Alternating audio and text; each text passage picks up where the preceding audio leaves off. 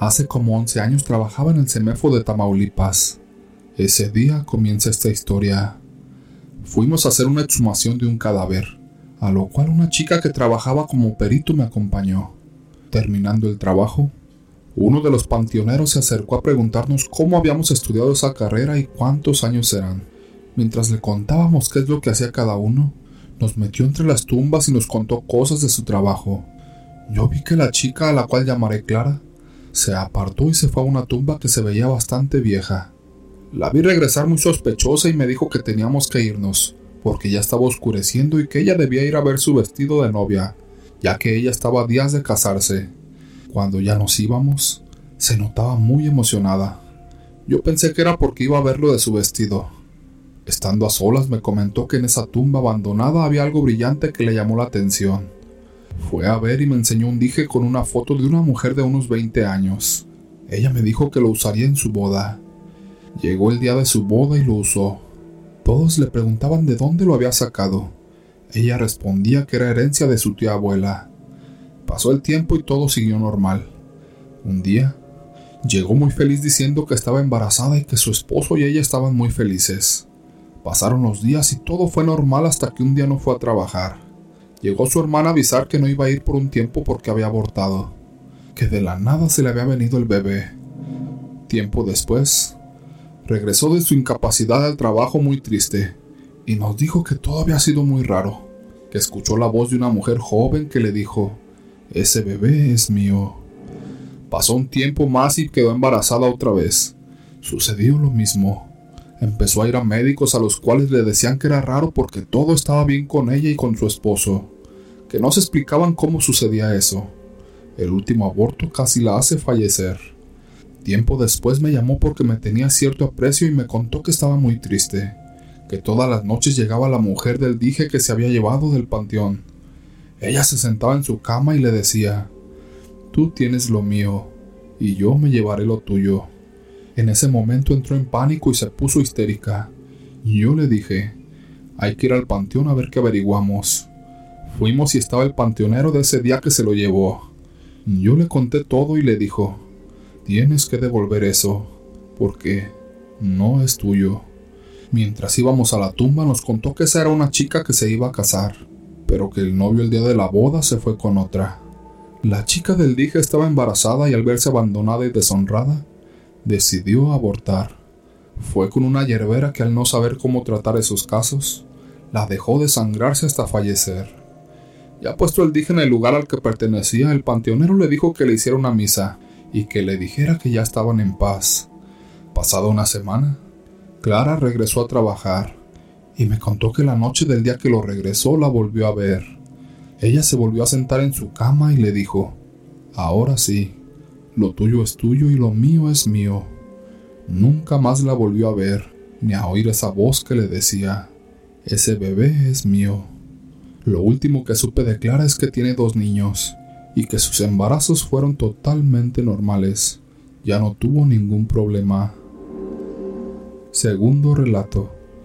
Mi nombre es Ginny. Soy de República Dominicana y esta es una de mis vivencias con brujas. Esta historia la sé porque mi madre y mi madrina me la contaron cuando ya era una adulta, y según ellas, fue el detonante para lo que viví después de haber crecido. Mi nacimiento fue una odisea. Nací sin vida, completamente morada y asfixiada con el cordón umbilical. Fue necesario realizar una cesárea de vida o muerte.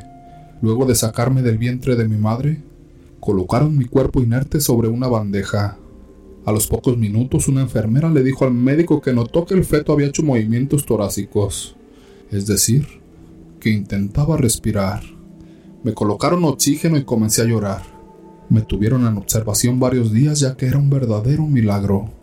Mi madre me cuenta que cada vez que miraba la cuna donde me tenían cerca de ella, siempre miraba un hombre alto con una espada en la mano, siempre parado delante de mi cuna.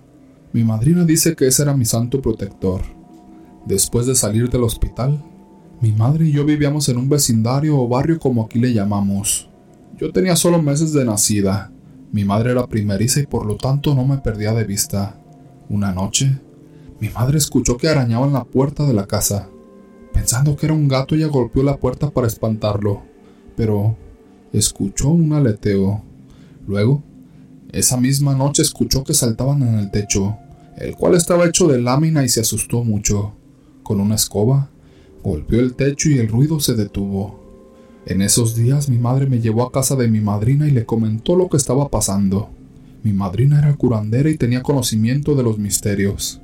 Ella me hizo unos rezos y le dio a mi mamá un pequeño sobre con semillas de ajonjolí. Le dijo que al llegar a la casa echara el contenido del sobre sobre el techo de la casa. Y así lo hizo mi madre. Esa noche, algo que se posó en el techo cayó muy fuerte en el piso de afuera. Al día siguiente la dueña de la casa donde vivíamos cojeaba de una pierna, lo cual sorprendió mucho a mi madre. Ella le preguntó a doña Ana qué le había sucedido, pero ésta la ignoró.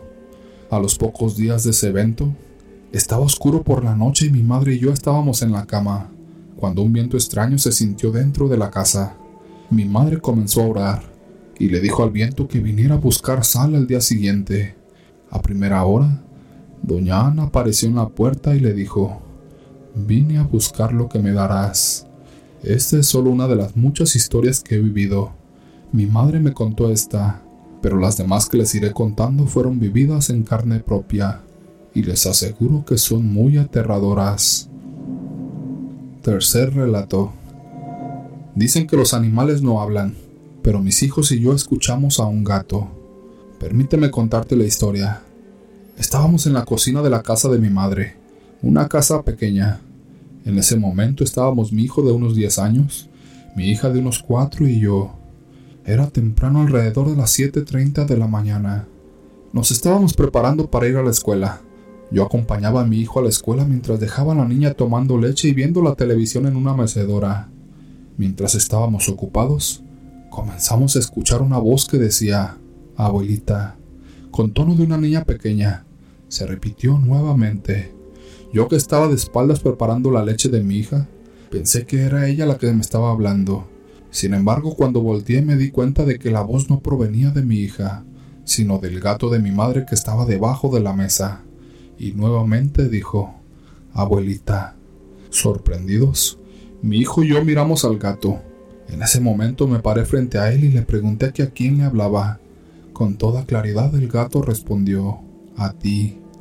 Fue en ese momento que saqué al gato de la casa.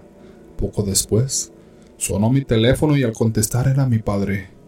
Ella había trabajado ocasionalmente de noche en un comedor.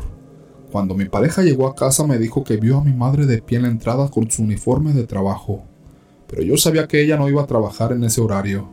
Después de dejar a mi hijo en la escuela, mi madre salió de su habitación. Le pregunté quién era la persona que la llamó. Ella no recordaba ya que estaba medio dormida y había tenido un sueño raro en el que caminaba descalza en la oscuridad sobre piedras. Una voz le indicó que regresara, que no era su momento y le dio una piedra que se iluminó antes de que regresara. Mientras estaba en el teléfono para comunicarle que alguien la llamó, ella preguntó quién era.